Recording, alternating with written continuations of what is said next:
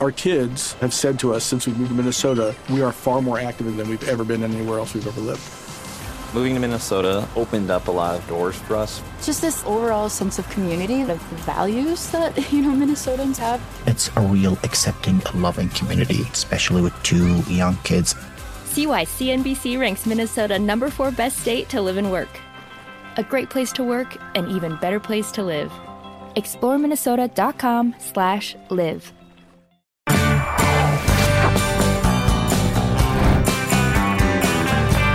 Super Mulheres Positivas.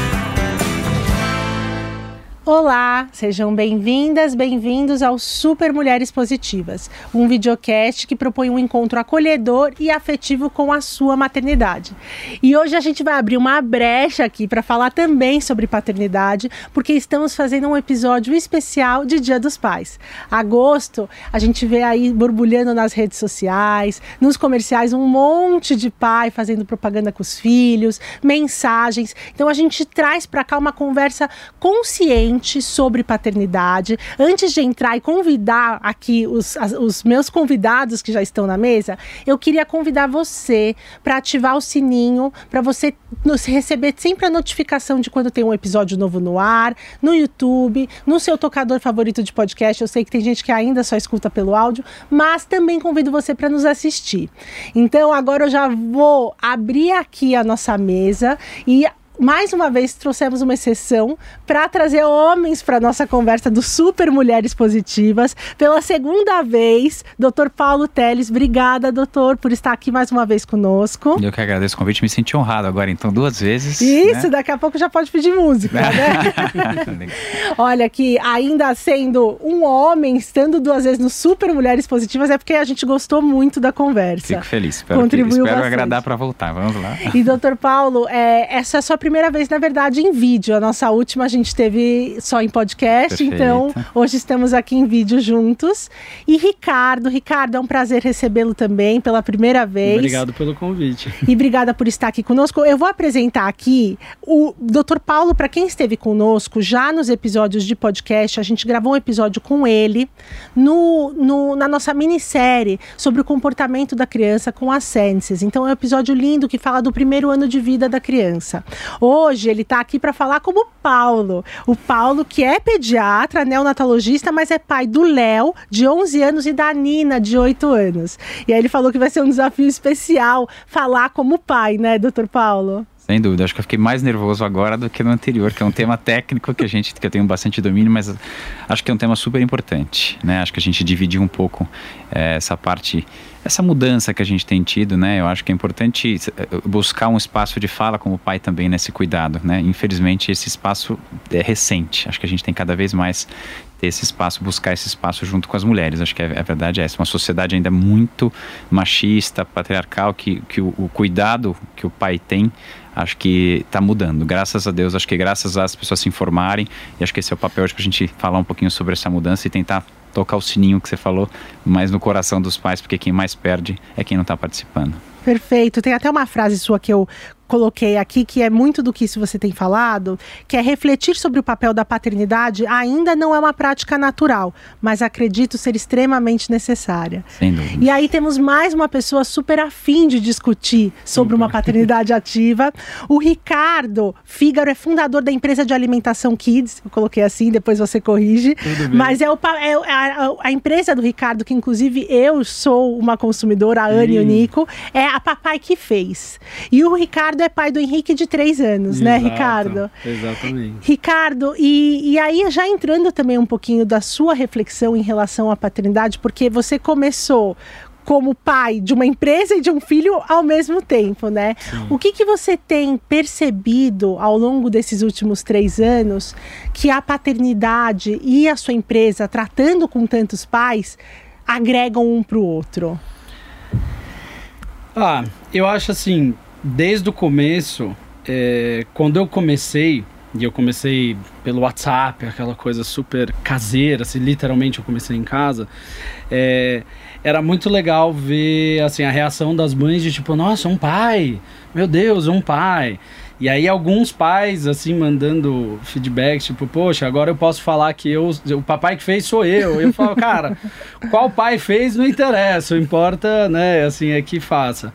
Mas eu fui vendo ao longo do tempo e eu monitoro muito, assim, pelo... Por exemplo, nossas redes sociais tem 5% de, de homens. Hum.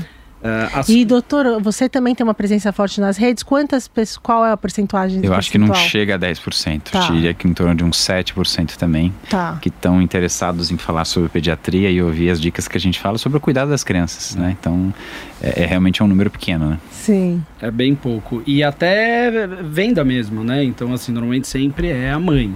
Então, minha base é tudo mãe, mãe, mãe, mulher.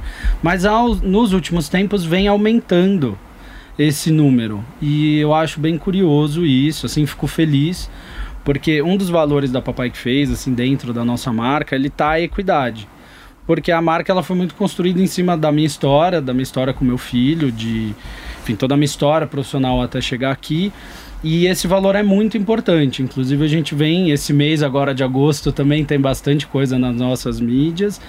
Mas eu vejo assim hoje, como meu filho nasceu na pandemia, a gente ficou muito tempo trancado, né? Então não tinha muito esse conhecimento, mas hoje, minha, principalmente minha turma de amigos, todo mundo está tendo filho, né? Ou acabou de ter, ou já teve.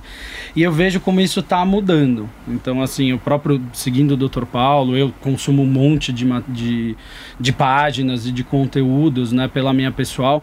Eu vejo que isso está mudando, tem muitos influencers pais, eu acho bem legal. E, e é importante, porque, puxa, eu vi ali na pele, assim, a minha mulher era bem pesado, assim. Eu não imaginava, né? Eu não tinha a menor ideia, mas quando eu vi, eu falei, cara, é muito surreal.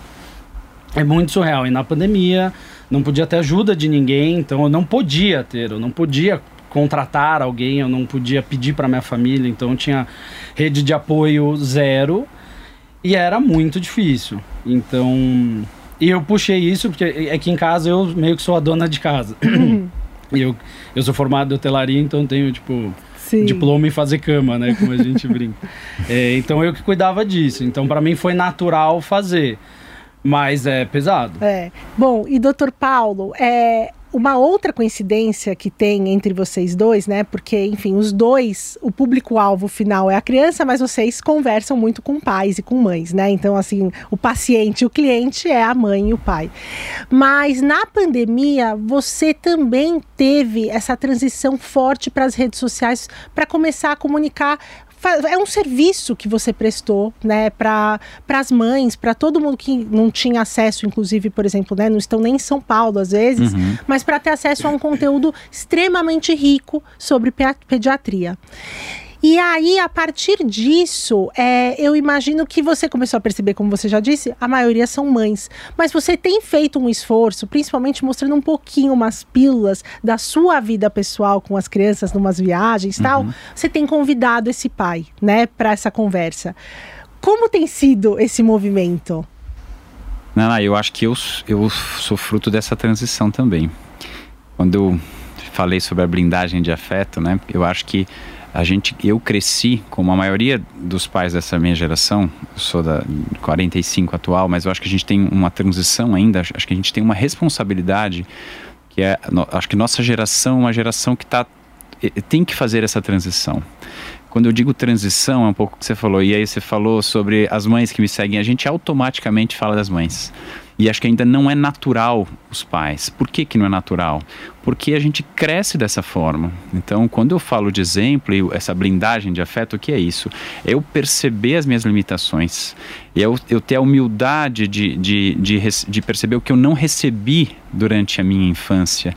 Porque eu fui criado, como a maioria dos, dos meninos, num ambiente muito mais duro, em que o pai tem uma participação pequena, geralmente ele chega para resolver o problema de uma forma mais agre- agressiva. A gente cresce tendo a visão de que o pai tem que fazer o quê? Ele tem que tem que é, é a, a parte do trabalho de, de prover, de não, de não a participação é muito pequena.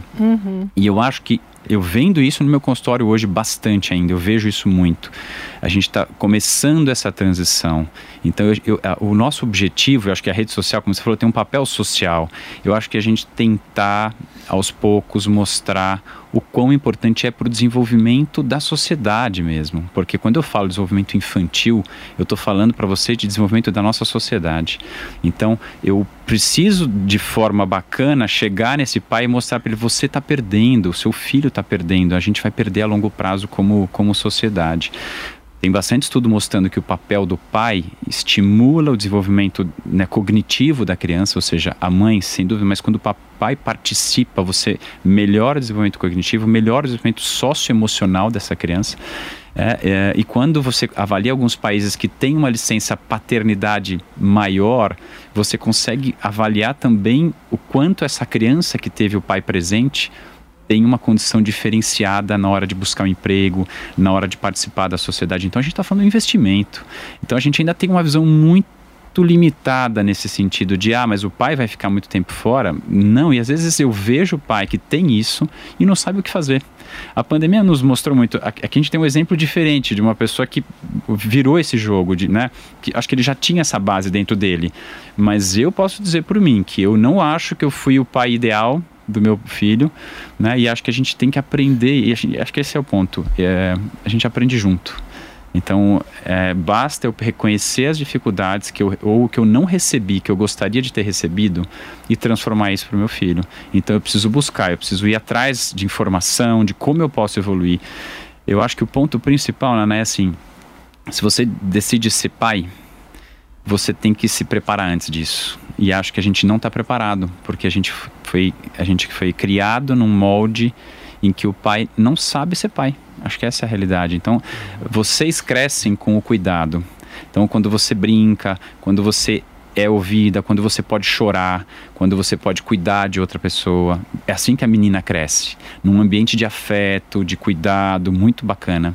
O menino da nossa geração, não, não pode chorar, se você cai, você toma bronca. Se você apanha, volta lá e se você não. É, é diferente. Então você, você segura essa emoção. Então quando a gente fa fala na criação afetiva, acho que esse é o ponto. Você permitir que o menino sinta.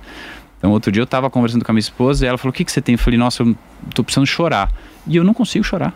Eu tenho essa limitação e é muito pesado se você Sim. for pensar nisso. Então você está sofrendo. E eu fico pensando aqui, né? Eu, eu que sou chorona, é um alívio, né, que nos dá. E o meu filho chora bastante, uhum. mais que a minha filha, inclusive. E você colocou aqui um ponto, né, sobre as meninas que desde muito pequenas têm já o cuidado como a brincadeira, né? Uhum. Então, elas brincam ali com a neném de... A minha, a minha filha de 11 meses coloca a mamadeira para bebê dela mamar. É, ela, mas o meu filho brinca muito de cozinha que eu imagino que antes. Então, e é aí que eu quero entrar. É, nesse, nesse, até nesse exemplo que o doutor Paulo disse, essa desconstrução e esse aprendizado também está a partir do modelo, né? Você está modelando para o seu filho. Então, eu queria até fazer um parênteses aqui, porque eu já entrei, como eu conheço muito a sua empresa, eu já entrei falando e te convidando. Mas só para quem está nos assistindo ou nos ouvindo, a Papai que fez, ela faz produtos é, congelados, saudáveis, de uma forma muito prática para que pai e mãe consigam ali aquecer e, e oferecer para a criança. Tem inclusive produtos que a, as crianças podem comer com a mão, né? B, BLW. E mas aí então agora parênteses feito, e aí se você quiser adicionar qualquer coisa, claro. você fique à vontade. Mas o que eu queria falar com você é exatamente esse modelo que o seu filho Henrique tem presenciado em casa do cozinhar, né? De algo que não era natural né? O natural era o menino é, brincar de super-herói, de lutinha. Uhum. E aí a gente começa a entrar através do modelo do pai já em outro lugar do território de brincar. Para mim, assim, na minha infância, eu, eu tenho memórias claríssimas na minha cabeça de, de eu sempre estive dentro de cozinha. Eu sempre gostei, gosto de comer, e eu sempre gostei. Então, com a minha avó, com minhas avós, né? Eu sempre Referências tive, mulheres. É interessante, né? É, eu sempre tive, assim, meu, meu pai nunca cozinhou, assim, que nem eu faço, né? uhum. né? Mas eu sempre gostei, tanto que eu tenho uma receita da família que é eu que dei o nome, que eu ficava lá olhando no forno e, enfim, virou. É, e com meu filho hoje, eu trago ele para a cozinha comigo. Agora que ele está com três anos, é, eu trago ele. Mas assim, eu também passo por várias coisas, né? Assim, eu passo por. Acho que o que o Dr. Paulo falou eu acho que a coisa mais louca da paternidade que veio é assim, é você entrar em contato com a tua criança, você voltar com voltar para tua infância, reviver isso, reviver eh, os modelos, os traumas, os exemplos, o que foi bom, o que foi ruim, o que eu quero quebrar, né, o que eu não curti, o que eu não gostava e que eu não quero fazer de, de novo, não quero perpetuar e o que, que eu quero efetivamente perpetuar ou quais coisas eu quero quais hábitos quais coisas eu quero criar então com meu filho a minha mulher sempre fez questão de dar boneca para ele de dar eh, a gente nunca trouxe esse eh, Aqui pode, aqui não pode, isso é menina essa ou menino. distinção assim Cês- eu- eu- desculpa te interromper, Imagina. mas eu, eu, eu acho, eu tava pensando sobre isso quando ele falou sobre. Quando a gente fala atualmente sobre as meninas, a gente fala que elas. né, eu, eu criando a minha, eu falo, você pode ser o que você quiser. Ah. É um, é um- acho que é uma frase pronta já que a gente tem que, que a gente quer empoderar as mulheres, né? A gente quer que as mulheres sejam super positivas, mas a gente quer empoderar as mulheres, elas podem fazer o que elas quiserem, porque antigamente não era isso, né? Então você pode ser astronauta, você pode ser CEO, eu falo assim, não é minha princesa, você é minha CEO, eu brinco com ela, ela já sabe, quer dizer, acho que esse é o nosso foco. Mas acho que ainda falta quando a gente está falando do menino. Com certeza. Então, assim, é, é porque parte do princípio que ele pode ser o que ele quiser. Só que ninguém fala que ele pode ser sensível, que ele pode ser leve, que ele, é- essa, essa coisa que a gente está falando, ele, ele pode cuidar de uma boneca, ele pode fazer isso, que existe ainda um preconceito gigantesco em cima disso. Então, a coisa do chorar, da- que a gente está falando. Então, eu queria só pontuar isso, porque eu acho interessante, a gente fala muito do empoderamento, Perfeito. mas a gente esquece de falar desse lado do homem, ou seja, você pode sen- sentir, você pode sofrer, você pode chorar, não precisa ter vergonha de chorar. E aí tem uma outra coisa curiosa, que é até pra gente prestar atenção, eu tô fazendo provocações aqui. Mas quando você falou do seu filho, você falou, a minha mulher deixa ele, que deixa ele brincar de boneca, dá- ainda tá no papel da, sabe, assim, porque o, o homem, e aí eu falo isso da minha família, o meu marido é extrema, inclusive tem um episódio com ele de paternidade ativa aqui, no Super Mulheres Positivas, e aí eu, eu expus uma situação que a gente viveu, que a gente estava num clube, e aí o meu marido com o Nico ali brincando, e o Nico foi correndo, pegou uma boneca e começou a trocar a fralda da boneca, e aí os outros meninos todos meio brincando de lutinha e tal. E aí ele paralisou assim na hora, sabe? Meu marido ficou olhando aquilo e falou, tipo, o que que eu faço? Não tem muito do repertório, ele tem muito do instinto, da, da vontade de fazer, mas ainda pouco da informação, né? Disso que a gente está conversando aqui. E aí à noite ele virou e falou: Naná, o Nico hoje quis ficar brincando o tempo todo no clube de boneca. Deu, e aí, o que, que você fez? Ele, ah, eu deixei, mas não foi confortável para mim. E aí eu virei e falei assim: o Nico tem muito o pai como modelo, porque eles têm uma relação muito próxima. Falei: o que, que você faz com o Nico? Troco a fralda. Eu dou banho, eu que faço os cuidados os principais. Eu tenho uma, eu tenho uma síndrome na coluna, uma, uma lesão que me, me impossibilitou muitas vezes do cuidado físico. E aí o meu marido assumiu muito isso. Falei, então ele está replicando Perfeito. o que você faz. E aí, além do modelo, né? Tem também a questão de deixar essa criança replicar isso. Porque significa apenas que ela está cuidando. Por que, que isso tem que ser apenas o território feminino? Não, eu acho que o legal é ver assim, por que que pro seu marido foi um problema, né? Por que que ele olhou e falou, puxa, isso. Então, assim, eu acho que traz esse lugar da, da falta de referência, do repertório mesmo, como você colocou, que a gente não tem. É, e quando eu falei da minha mulher, assim, que é ela que deu as bonecas, é, foi mais porque, assim, dentro da minha paternidade, muito começou com ela. Então, começou eu só ali meio de, de auxiliar ali, né? Assim, o que, que você precisa, tô aqui pra você, vai fazendo, porque de repente você tem um bebê na tua casa e o que que eu faço, né? Então veio muito desse lugar, mas aos poucos eu vejo Ela que foi sua guia mesmo, né? Assim, Foi, e é. eu acho que isso acontece muito, a né? gente foi muito junto, né? Assim, Uhum. foi muito Cara, assim, hoje falando é uma delícia, né? Assim, você relembrar, mas ali na hora, assim, é punk, foi muito difícil. A gente passou por altos e baixos. Eu tive muitas questões, ela também. A gente teve discussões, fomos, voltamos. Não é fácil. Uhum. Mas a gente sempre teve. A gente já tava num trabalho nosso, assim, de se olhar. Então, E ela fez o convite para essa sua paternidade ativa e sensível e você aceitou, acatou. Acho que tem isso, né, Acho que doutor? esse é o ponto, né? É. Ele tá- eu acho que talvez ele estivesse preparado ou, ou, ou entendendo a situação, né? Que acho que ainda tem muito pai que não está pronto ainda, né? Não. Tem muito pai que ainda não consegue isso. Eu, com- como você, Ricardo, também acho que a Gabi, minha esposa, teve um papel fundamental. Que inclusive é pediatra também, Também. né, doutor? É, acho que ela eu, eu acho que ela foi capaz de, de me transformar. Eu me lembro bem, eu trabalhava muito naquela na época e é interessante também isso. Eu acho que tem um, um imprint do machismo estrutural. Então, quando eu me vi pai, quando minha esposa engravidou, a primeira coisa que me veio à cabeça é: puxa, eu preciso trabalhar mais, porque a situação vai ser difícil. E, e é absolutamente. Não é esse o foco, né? Sim. Mas eu foi esse meu foco. Então, eu acho que eu fui muito menos Essa é a presente. primeira referência que a gente tem, né? Exato. Opa, o pai, preciso trazer grana. É. Vai custar caro essa brincadeira, Sim. preciso. Né? É isso. E aí eu, eu, eu acho que durante o pré-natal eu não fui tão presente como eu gostaria. Hoje, avaliando, fazendo essa autocrítica, que eu acho que essa- a gente tem que ter essa condição. E ela foi capaz de me dar alguns gatilhos e eu acho que não estava tão preparado, mas eu fui aos poucos percebendo e mudando. Então eu acho que o meu discurso hoje é uma crítica ao Paulo também. Eu acho que eu, eu tenho que ser capaz de fazer essa avaliação e acho que eu fui menos do que eu deveria ter sido, mas não por, por falta de vontade, acho que por falta de capacidade mesmo. Acho que é isso que eu falei. A minha base era muito pobre do ponto de vista emocional e eu tive que criar isso dentro E de mim. social, a sociedade Perfeito. como um todo. Então é isso que eu falei, o meu foco era esse. E não era esse o foco necessário, Uhum. não era a grana que eu precisava, eu precisava estar presente, eu precisava cuidar. Então esse é um ponto interessante. Eu, tava, falando, eu trabalhava muito no plantão, tinha épocas que, na hora que o Léo nasceu, eu trabalhava dando plantão, às vezes eu ficava 36 horas no hospital. Eu entrava sábado de manhã e saía domingo na hora do almoço, e ela e com um bebê pequeno. Né? Então eu chegava muito cansado. Mas e aí eu lembro muito bem de uma noite que ela falou, não tô aguentando, você vai me ajudar? Eu falei, Gabi, amanhã eu vou fazer 36 horas de plantão, eu tô- já tô cansado porque eu fiz agora. Ela falou, eu falei, nossa, amanhã eu vou trabalhar, me lembro disso, amanhã eu vou trabalhar. E ela olhou pra mim e falou, eu tô trabalhando direto também aqui.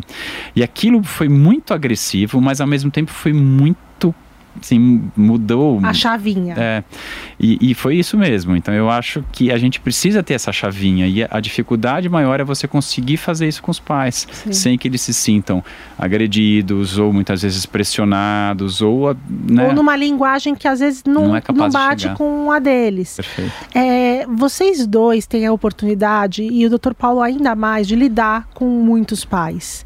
É, você acha que essa sua autocrítica que você faz hoje, e que você, Ricardo, também fez, mas focando no Dr. Paulo, depois eu passo para você, sobre o pai que você foi e o pai que você é, também tem a ver com os pais que estão presentes no seu dia a dia? Você tem percebido é, o, o impacto de uma família onde você sabe que o pai está mais presente versus uma família que não?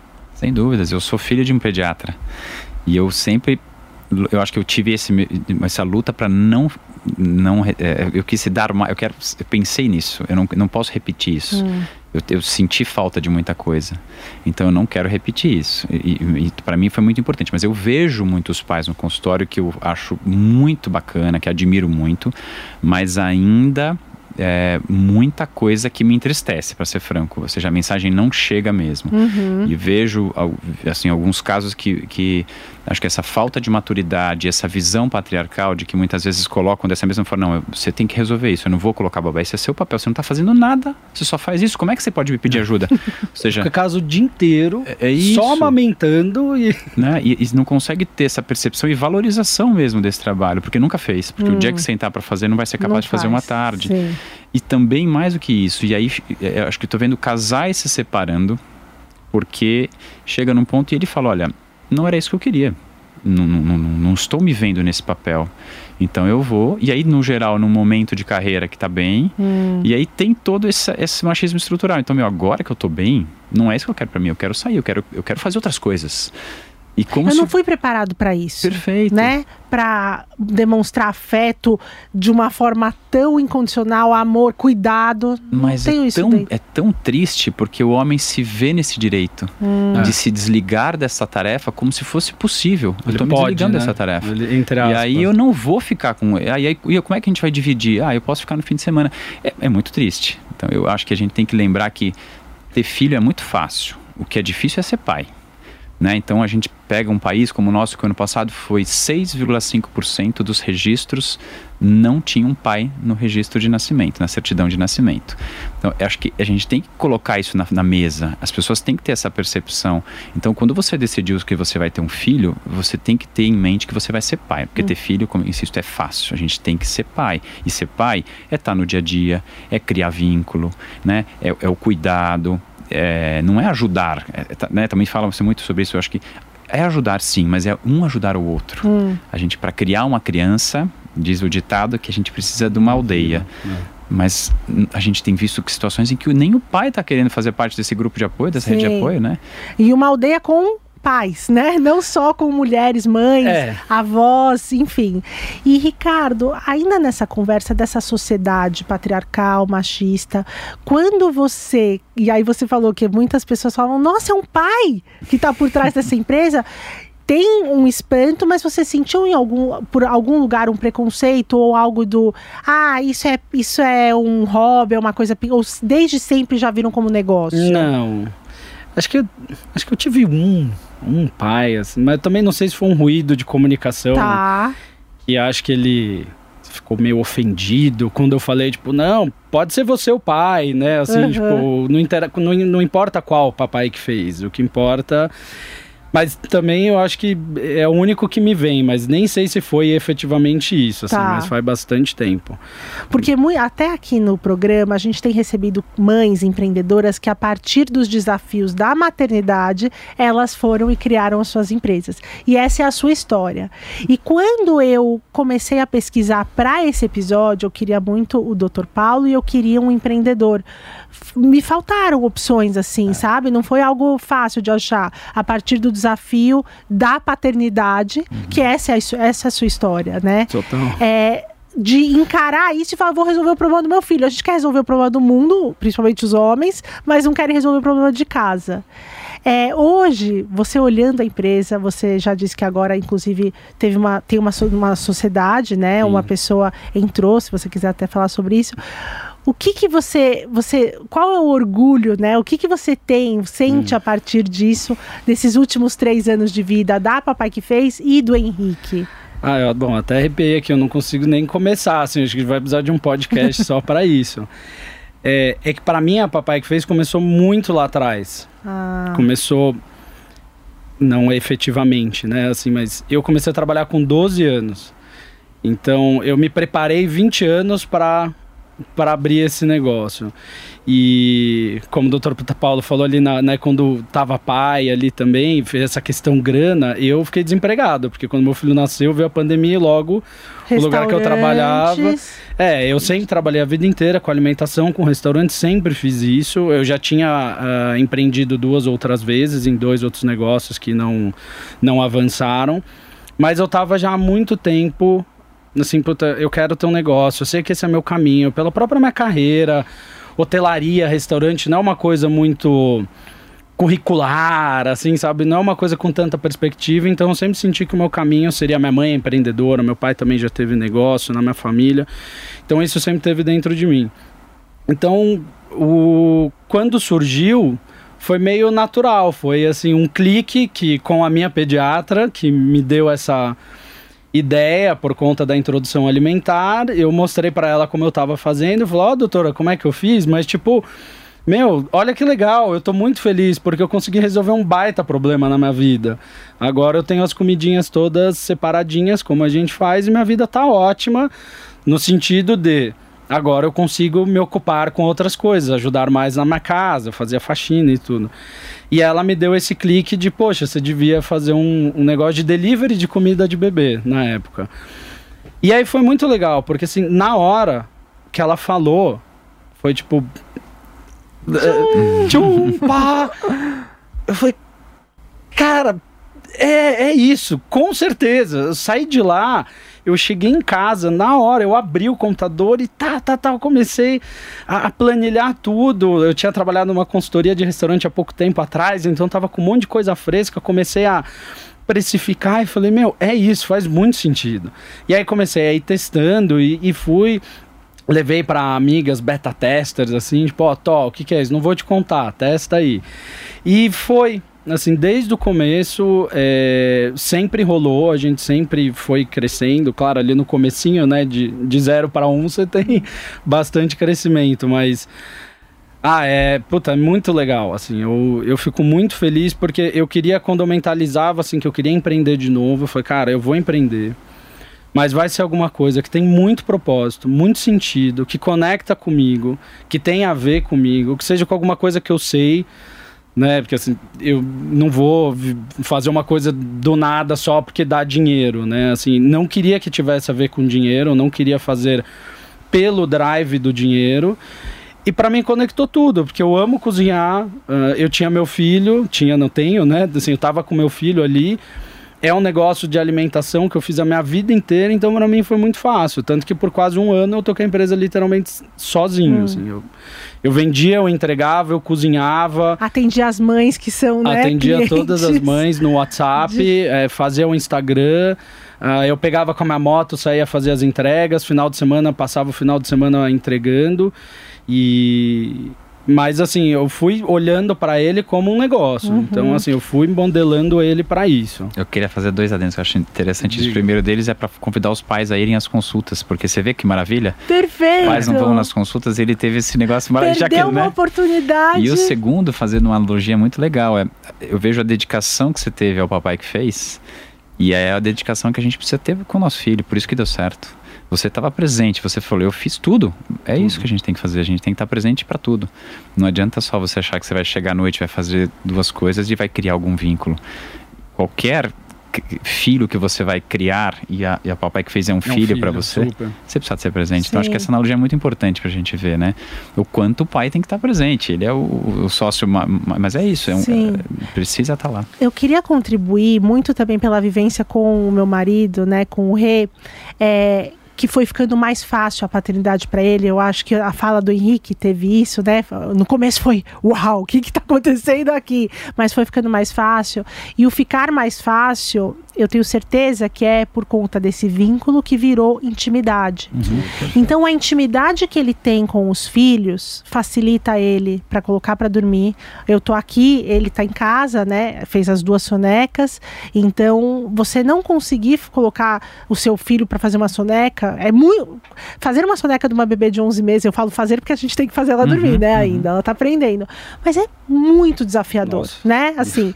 Então se você não tem essa intimidade, se você não conhece conhece pode virar muito mais. Perfeito. Então, algo que ele consegue fazer, e às vezes eu até brinco, porque ele tem mais calma do que eu. Então, às vezes eu vou, tento, tento, não consigo, eu saio dele, faz, cinco minutos ele vem, entra no quarto, só me olha assim, deu. Não, você tá de sacanagem, que já rolou.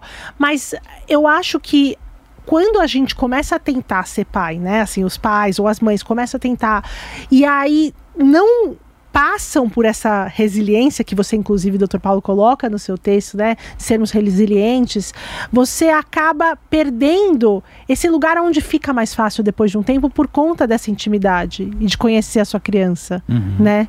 Eu não, acho que. Essencial. É, por que, que o pai não consegue colocar? Porque não tem essa intimidade que, que o Renato tem.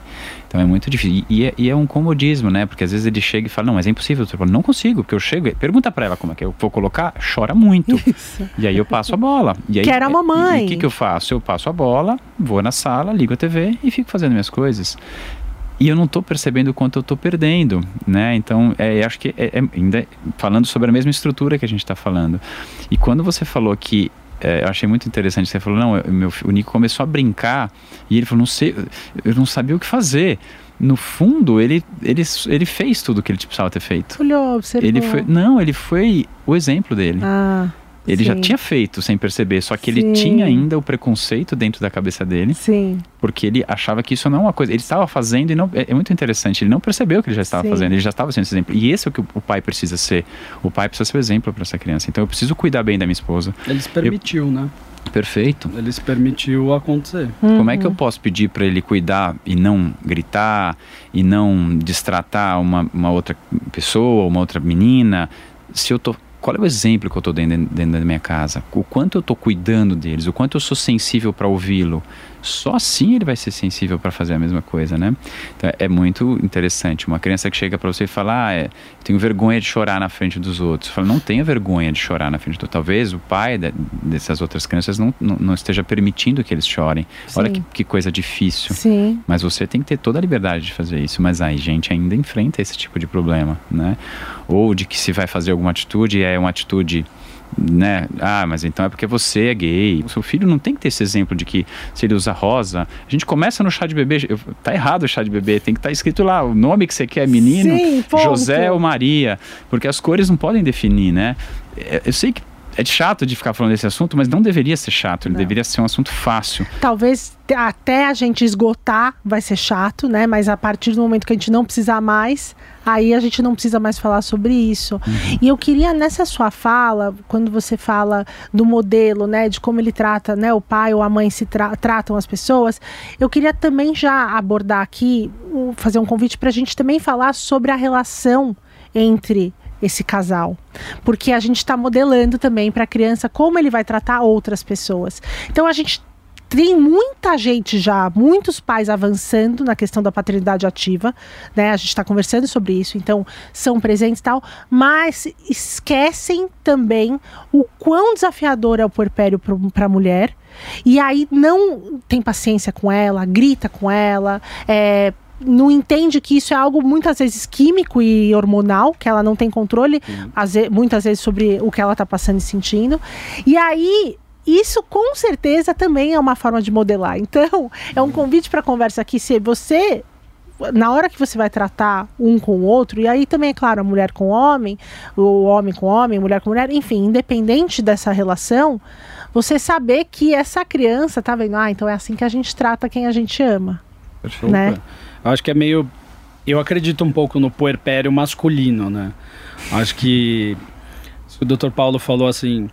Eu, eu demorei um tempão para me conectar com meu filho. Essa intimidade que teu marido falou, que você falou do teu marido.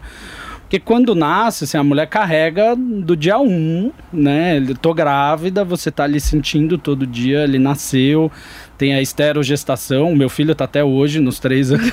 meu filho mama até hoje no peito. Uau, então é. E... Realmente.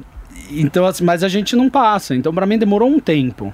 Porque no começo é muito bebezico, assim, é uma coisa que com o tempo, ali depois de uns três meses, você começa a ficar um pouco mais solto, mais, mais solto, né? Hoje meu filho é parceirão, a gente. Mas faço um meia-culpa aqui. Eu tenho. Eu não consigo colocar meu filho para dormir porque ele ainda dorme mamando. Então foram pouquíssimas vezes é, na, na, na, na, nossa, nossa rotina que eu fiz ele dormir. Às vezes ele acaba dormindo comigo, mas assim, de. Então esse é um é um job ainda que fica com, com a Érica. Mas na questão de relação, a gente já conversou muito sobre. A gente já teve vários altos e baixos. E recente, inclusive, assim. E muito do que a gente sempre falou e que eu sempre trouxe foi assim, cara, é, a gente tem que estar tá bem para criar o Henrique. Porque quando nós nos conhecemos lá atrás e que a gente, ah, estamos namorando, vamos, vamos, vamos ficar, vamos cara, eu quero fazer tudo diferente dos meus pais. Ela, eu também. Meus pais tavam, tinham acabado de separar, tinha todas as minhas questões, os dela também. E aí outro dia eu falei, falei, cara, a gente falou, falou, falou e pá, estamos aqui os dois Sempre, fazendo igualzinho, né? Aquele eterno cuspir pra cima e cair na testa. Sim. E, mas eu falei, cara, esse é o modelo, essa é a referência que a gente vai dar para o nosso filho. É isso que a gente vai dar, tipo, pais que estão se brigando, é, não se amando, desconexos o tempo inteiro, porque é isso que ele vê. E principalmente não tentando, porque tem um momento Também que realmente não, não. Às vezes tem relações realmente que não, não, não, não funcionam mais. Mas e o tentar, né? Sim. Ah, a mãe do meu filho não. Aí vem e a aí... resiliência, né? Resiliência paterna, Sim. de empreendedor, tudo. Uhum. É, você não, não tem como você desistir, porque o filho nasceu, nasceu. Sim. É pro resto da vida. Não tem, ah, não quero mais, né? Ao, ao... Não tem ex-mãe, não deveria ter ex-pai. Ex-pai, né? Ainda é permitido, Sim. entre aspas, né, ainda essa segregação, essa separação mais pro pai de pai, que não deveria ser, mas assim, não tem como. Sim. Então tem que ficar. Agora, Ricardo, eu queria, a partir da sua fala, perguntar para o doutor Paulo sobre essa questão quando ele fala, né? Ah, eu ainda não coloquei para dormir porque realmente ele amamenta. Mas tem, tirando essa questão específica do amamentar, tem também muitas mães, e como muitas mulheres nos escutam, acho legal a gente abordar isso, que não Uhum. permitem que o pai É. entre. Que legal que eu ia falar sobre isso. Eu acho, que, Aham. acho que a gente estava tendo um pensamento muito parecido. Eu acho que é difícil, é, é- é- é ma- mais natural para a mãe, porque é isso que você falou, ele amamenta, o vínculo ele é, ele é pele a pele, ele é, é uma coisa de, de dar a vida, literalmente, né? Então acho que é muito mais simples e talvez mais natural. Uhum. E acho que com toda a nossa base que a gente falou agora é mais complexo para o homem, mas é, ele vai ter que cuidar inicialmente muito mais da mãe do que do bebê. E aí, com né, a- as- o, o- crescimento, essa relação vai crescendo dia a dia. Ele precisa estar presente para isso. Se eu tenho cinco dias para fazer esse processo de 24 horas por dia, depois eu já saio para tocar minha vida, porque essa é a nossa eh, realidade, eu preciso ter uma consciência de como eu posso participar cada vez mais para melhorar o vínculo. E é uma troca. A hora que o bebê começa a sorrir, a hora que, aí eu acho que tem essa troca mais física mesmo, e talvez o pai se Palpável, sinta. né? Exato, acho que ele, ele consegue perceber um pouco mais. Mas é, é importante os dois lados mesmo, como você falou. Então, existe muito uma linha agora, ah, não, o pai não ajuda, o pai não ajuda. Eu acho que às vezes ele, o pai está precisando de ajuda também. Então, assim, ele óbvio que ele ajuda, ele participa, não é esse o ponto, mas muitos pais não sabem por onde começar. E aí eles ficam meio perdidos, e é isso que você falou. E aí a gente tem um jogo duplo, que a mãe está fazendo um monte de coisas, morrendo de cansaço, não consegue dar conta, e às vezes o pai não sabe chegar e aí o conflito aparece.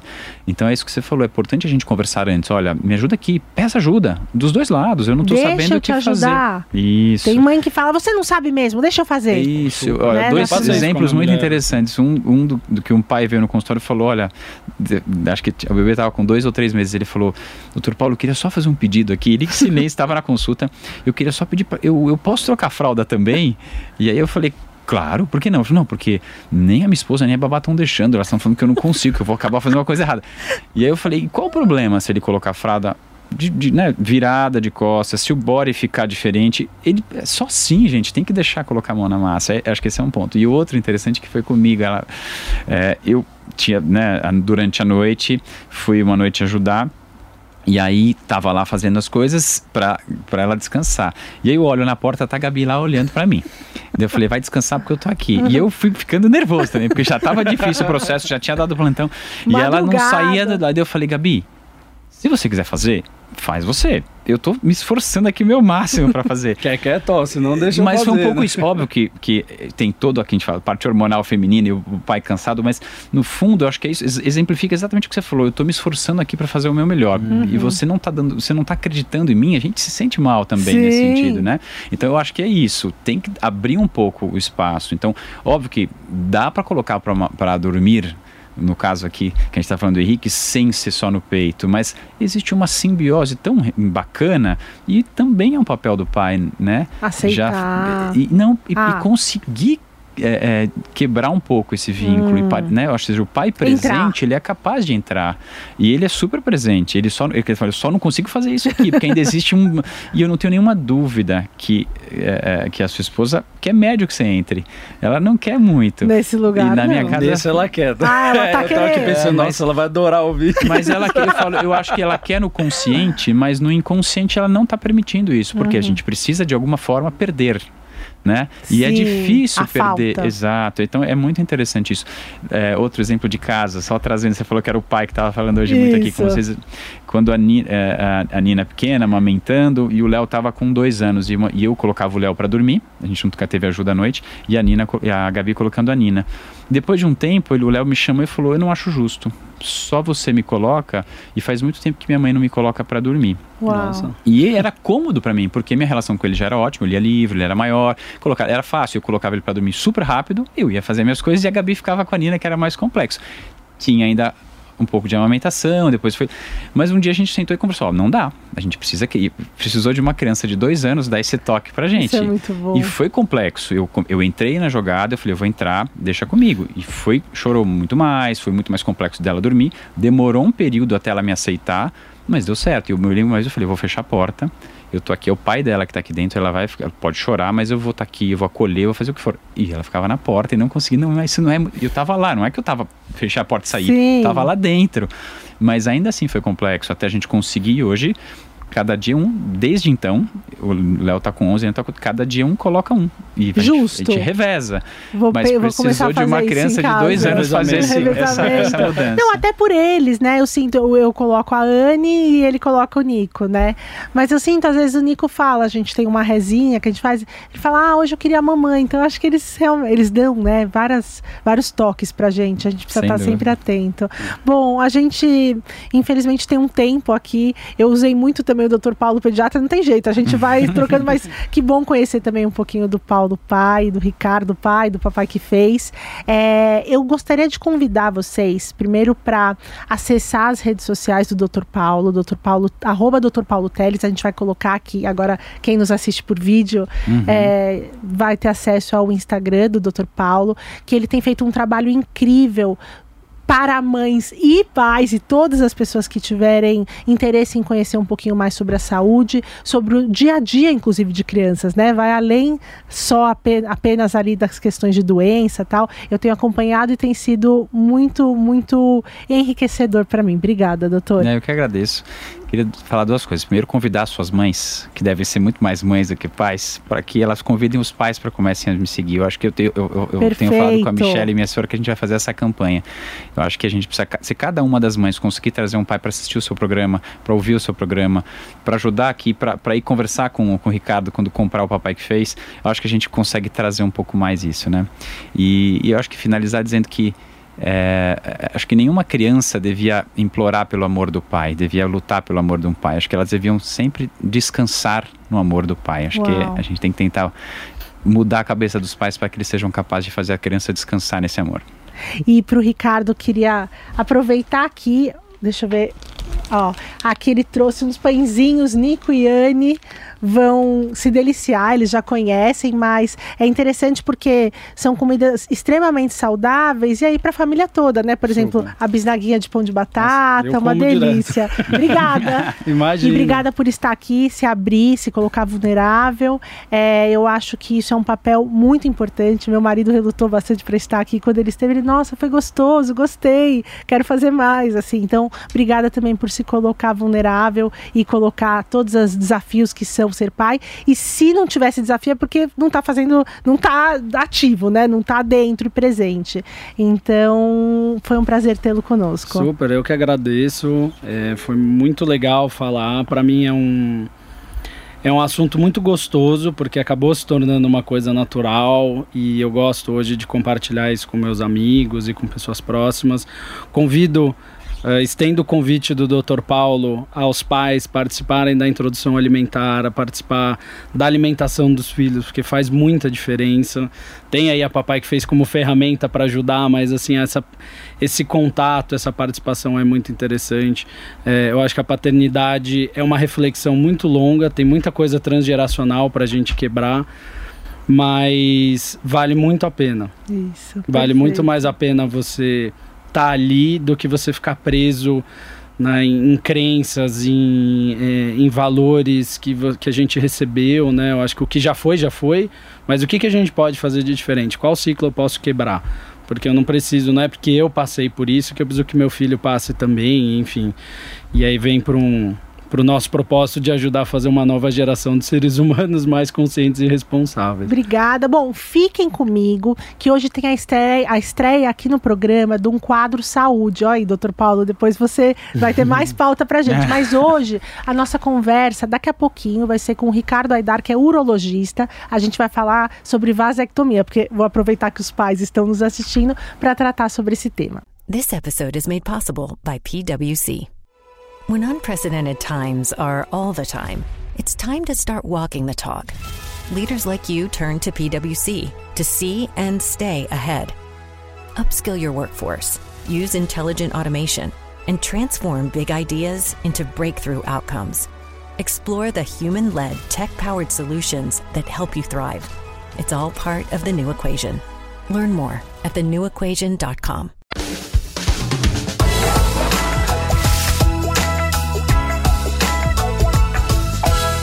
Bom, voltamos e como eu falei, hoje é a estreia do nosso quadro Saúde. É uma oportunidade para eu trazer especialistas para falar sobre diversos temas que permeiam a maternidade e a paternidade. E como hoje é o nosso especial Dia dos Pais, eu trouxe um tema que interessa principalmente os homens. O urologista Dr. Ricardo Aidar conosco. Doutor Ricardo, muito obrigada por ter aceitado o meu, meu convite. Imagina, Naná, prazer estar aqui para falar com vocês. Bom, o doutor Ricardo é urologista pela USP, Hospital das Clínicas, e é médico pela Unifesp. E aí, hoje, doutor Ricardo, a gente vai falar sobre vasectomia. Eu já fiz um briefing aqui no nosso particular que o meu marido me permitiu expor que ele passou pelo procedimento. E aí o doutor Ricardo falou: tá bom, então, então podemos falar um pouquinho mais sobre, né, doutor? Mas, doutor, eu queria entrar, é, porque o nosso processo, inclusive, é, para a decisão de que realmente o rei, como, como a gente decidiu isso juntos, né, em família, que a gente não teria mais filhos, temos dois filhos. E aí, a partir disso, a minha primeira, o meu primeiro pensamento foi: vou colocar Jill nem passou pela minha cabeça, né, aos 30 e poucos anos, que essa poderia ser uma possibilidade. Conversando com uma amiga, ela fala, e ela mora na Alemanha, ela virou e falou assim: Ah, meu marido vai fazer a vasectomia. Vocês têm certeza que vocês não querem mais ter? Sim. Então, por que não é uma opção? E eu falei, exato, por que não? E aí, antes até de entrar numa parte mais técnica para você explicar sobre o procedimento em si, eu queria que você compartilhasse um pouco do seu, é, do que você tem percebido nessas, nessas, nesses seus anos de atuação sobre esse movimento de pessoas mais jovens que realmente decidiram e optaram por não ter filhos, de homens que optaram pela vasectomia. Perfeito, perfeito. Acho que você trouxe um exemplo que é muito corriqueiro. A gente sempre tem, uh, não sempre, mas na maioria dos casos, a mulher acaba definindo junto com o ginecologista ou ginecologista o que vai fazer. Isso acaba sendo decidido dentro daquele universo. Então as opções giram em torno da mulher também. Muitas vezes fica a mulher é a responsável por essa parte, então ela sempre teve ou DIL ou anticoncepcional oral ou algum outro tipo de anticoncepcional. Então, parece muito natural para o casal que ela continue nessa nesse assunto. Então, ah, então vou fazer laqueadura, vou fazer o DIU de novo. E foi como você falou, já decidiram por não ter mais filhos, a gente já poderia falar nos métodos que são definitivos, né? E nesse ponto, a vasectomia é muito interessante. E aí é como você falou, o homem tem que vir procurar. Então muitas vezes faltam exemplos dele, faltam amigos, fa falta gente que tenha feito e falta essa conversa em casa. É falta referência, né, falta doutor referência, Ricardo? Exatamente. Mas você me confidenciou aqui no off que você tem percebido que mais homens agora têm caminhado para, ah, conversei com um amigo, ao invés da mulher encaminhá-lo, né? Sim, sim, perfeitamente. Eu tento abordar sempre na consulta, muitas vezes quando a consulta não é sobre vasectomia, eu tento fazer o homem entender qual que é o método que eles usam para não ter filhos. Tá. Então, o que, que vocês estão usando agora? Às vezes ele fala, ah, minha mulher usa uma pílula, mas não sei qual é. E eu, poxa, vai entender o que, que é. A responsabilidade é dos dois, sabe? Então, esse é o ponto. Agora, eu vejo muitos jovens, de fato, que têm um, dois, três filhos, querendo terminar de ter filhos, eles vêm me procurar hoje com maior frequência. Isso é verdade. A gente tem falado mais sobre isso, tem mais conhecidos dele que fizeram, então ele se sente mais, é, mais confortável em procurar um médico para fazer. Acho que com a mulher é assim também. Um monte de amiga atendeu. É, por que não falar do Jill? Então, para o homem tem sido isso, ele tem sido inserido mais nessa conversa. E é um trabalho que você tem feito, inclusive, nas suas redes sociais, né? É, eu cheguei em você por uma indicação de uma amiga e ela me passou as suas redes e eu vi que você já tem feito um trabalho para comunicar o que, que é, porque antes tem essa coisa do bicho de sete cabeças. Até nos bastidores, quando eu estava conversando com outras pessoas, ah, eu vou trazer um urologista para falar no Dia dos Pais, falaram num programa de mulheres, falaram: nossa, vai ser muito interessante para quebrar um pouco dos mitos, né? Ah, isso não, isso causa impotência, isso é um perigo. Depois, né? Eu queria que a gente começasse a desconstruir um pouco a partir do que é de fato a vasectomia e aí depois a gente entra nessas partes dos mitos. Não, perfeito, perfeito. Eu acho que esse é o ponto. E eu tento sempre abordar não só em rede social, mas na consulta também o assunto, começando discutindo os métodos que o casal usa e depois tentando entender E isso é muito curioso. O que, que o homem tem, o que, que ele pensa sobre vasectomia se ele nunca leu sobre isso? No imaginário dele parece uma coisa exatamente que vai trazer problemas sexuais no futuro, tudo mais, e não tem nada a ver. Então falta informação chegar. Então esse é meu trabalho. Eu gosto de dar bastante informação para a pessoa poder definir junto com a família o que quer fazer. Então, vamos entrar nessa parte já técnica da informação. O que é o procedimento de vasectomia? Quais são os impactos dele na vida do casal e se existe algum tipo de impacto? Perfeito. Então, vamos começar do começo. Decidimos que não queremos ter mais filhos. Estamos certos disso. Aí a gente vai falar de vasectomia. A vasectomia nada mais é do que a gente interromper o fluxo do espermatozoide ele é produzido no testículo, ele vai deixar de chegar na vesícula seminal para no dia que vocês tiverem a relação não ter espermatozoide. Então, esse é o ponto central.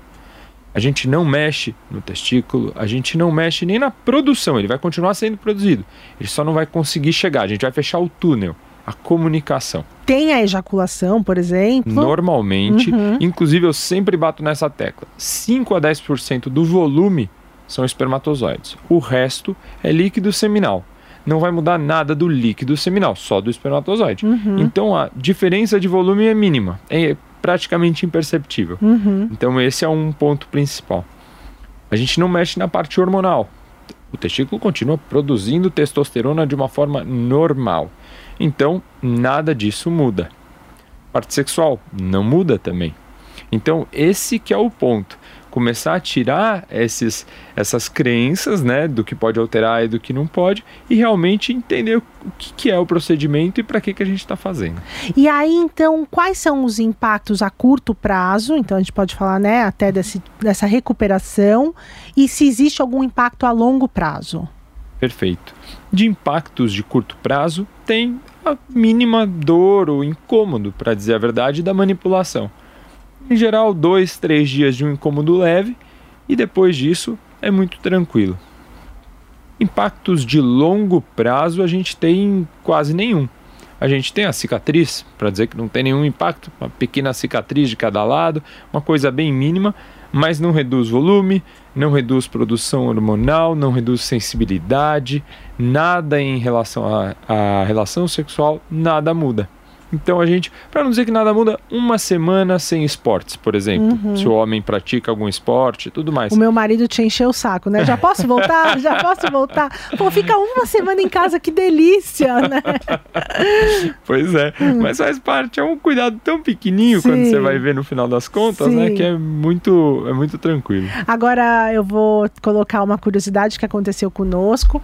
Então, antes da decisão, né? A gente tinha decidido, mas tem um, um um processo ali, tanto do plano de saúde quanto um processo burocrático que demorou ali seus 30 dias até a data da, da cirurgia em si. E aí, é, a partir do momento que ele fez, né, a vasectomia, aí começou a atrasar minha menstruação. Começou a atrasar minha menstruação, atrasar, e aí eu falei, ai, será que eu falo para ele? Meu Deus, ele passou por isso, ele vai me matar. E aí, claro, né, a gente sempre acha que é nossa culpa, a mulher isso é uma desconstrução que a gente precisa fazer. E aí enfim, eu tô relatando isso, no final foi um atraso realmente acidental, assim, algo hormonal que eu tô resolvendo, mas não tinha gravidez. Só que eu queria falar também desses sustos, porque quando eu inclusive postei isso nas redes sociais, gente, minha menstruação atrasada, meu marido fez vasectomia, muitas pessoas vieram com amigo de amiga. Ah, o amigo do meu amigo, ele fez, ele não esperou ali os seus, o, o seu tempinho, né, um, dois meses, que aí você vai explicar essa parte técnica engravidou do quarto filho. Eu tive assim uns seis casos no direct contando sobre experiências nesse, nesse sentido. Então vamos explicar também esse processo pós e por que que tem esses acidentes, que na verdade não é o pós-vasectomia quando já é efetivo, né? Perfeito. Bom, você conta a história, mas você já sabe a explicação técnica. Mas só para ter uma noção, para todo mundo, o que acontece é quando a gente fecha o túnel, perfeito, está fechado mas dali para frente ainda tem espermatozoides. Eles já passaram pelo local que a gente fechou. Uhum. E eles não são tão rápidos. Essa migração, desde lá de baixo até o dia que ele vai ser expelido, demora mais ou menos dois meses, em média. Então, depois que a gente fechou o túnel, a gente espera passar esses dois meses para depois fazer o exame, que é o espermograma, e garantir, atestar que a partir daquele dia não tem mais espermatozoides viáveis, ou seja, a gravidez não irá acontecer. Agora, eu sempre aviso, olha, é que nem aquela vontade de ir ao banheiro, tá chegando perto, começa a ser mais forte. Então, são dois meses mesmo. Em geral, por exemplo, se a mulher usa o DIL, sempre falo, ó, eu vou avisar o ginecologista ou ginecologista dois meses depois, quando a gente tiver o espermograma, para poder tirar o DIL com segurança. A gente não quer filho nessa época, depois Sim. que já decidiu, já Passou fez... pelo Exato, procedimento. Exatamente. Então isso é muito, muito delicado, a gente sempre tem que confirmar. Tá. Existem casos de gravidez pós-vasectomia e pós-laqueadura? Existe, não tem eh, método no ser humano que seja 100%. Mas para isso a gente sempre faz o espermograma para confirmar. Confirmado é muito, muito, muito, muito raro. E a, a par... Bom, a gente esclareceu, acho que os principais pontos da vasectomia, mas tem um burburinho, principalmente na mídia saindo, sobre os anticoncepcionais masculinos. Queria que você falasse um pouquinho sobre eles. Perfeito, perfeito. Os anticoncepcionais masculinos, eles ainda não decolaram. Não tem nenhum que a gente use no dia a dia porque não tem nada aprovado. Na parte feminina, isso andou desde 1960. A gente tem evoluções e evoluções de métodos, e no homem, parado. Então, a primeira que é uma coisa- outra discussão essa, também, né? essa é uma discussão grande, Sim, sem sim, dúvida, sem sim. dúvida. Mas quando a gente vai olhar dos métodos masculinos, o que poderia ter de novidade seria, primeiro, aqueles que você toma alguma pílula, alguma coisa, como uma pílula eh, que a mulher toma, o anticoncepcional oral, e que possa, por exemplo, inibir a produção de espermatozoide. Isso seria ótimo, em teoria é muito bom. Qual que é o problema? Para você poder induzir isso, você precisa mexer na parte hormonal do homem. Mas mexer assim não é reduzir um pouco, é derrubar a testosterona do homem. Aí a gente cai num problema.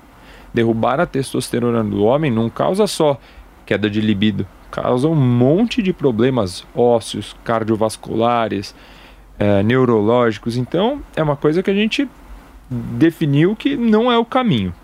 Outra forma seria a gente impedir que o espermatozoide fosse para frente, mas ele está sendo formado, tem medicação para isso, mas assim, já foi testado em rato. Ainda precisa ir para humano para testar a segurança, dose, depois estudo clínico comparando quem tomou com quem não tomou, checar se engravidou ou não, para depois colocar no mercado. Ixi, isso vai muito tempo. Então demora mesmo. Essa talvez seja a melhor forma que hoje em dia está sendo estudada. E uma outra forma que eu já, alguns pacientes já me perguntaram é uma espécie de um, um polímero que você injetaria e ele duraria mais ou menos um ano e ele fecharia esse ducto deferente, mas de uma forma reversível, que com uma outra medicação você diluiria o polímero e resolveria. Foi testado na Índia, mas também não decolou. Não foi aprovado nos Estados Unidos, Europa, então não, não foi para frente. Mas sempre sai uma notícia, às vezes até requentando o mesmo assunto, sabe? Sim. Porque teve alguma publicação, mas realmente não tem nada recente desse dessa medicação, por exemplo, que a gente possa pensar para o futuro. Bom, doutor Ricardo, muito obrigada por hoje, por estar aqui comigo, por falar sobre esse tema de uma forma tão clara. Inclusive, eu queria convidá-los para acessar as redes sociais, o Instagram do doutor Ricardo, onde lá muitas vezes você, inclusive, abre caixinhas de dúvidas, as pessoas podem te mandar sobre o tema. Então, a gente vai deixar aqui embaixo as redes, doutor. E para quem está nos escutando, se você puder também falar as suas redes sociais. Ah, claro, claro. É Dr. Ricardo Aidar mesmo. Eu falo bastante no Instagram. né, eu foco todo, todo, toda a minha atenção lá. E exatamente assim, podendo responder todo mundo, para poder ah, dar bastante atenção a quem, a quem manda alguma dúvida. Obrigada, doutor Ricardo. Bom, espero que vocês tenham gostado desse episódio especial de Dia dos Pais. E eu sei que muitas mães nos escutam, então, por favor, mandem para os pais, para a gente conseguir acessar cada vez mais e ter conosco uma paternidade ativa e consciente. Fiquem ligados que toda segunda-feira no YouTube da Jovem Pan, às 17 horas, temos um novo episódio no ar. E se você é do áudio como eu, você pode escolher em qual tocador, seu tocador preferido de podcasts, que estaremos lá também toda segunda-feira.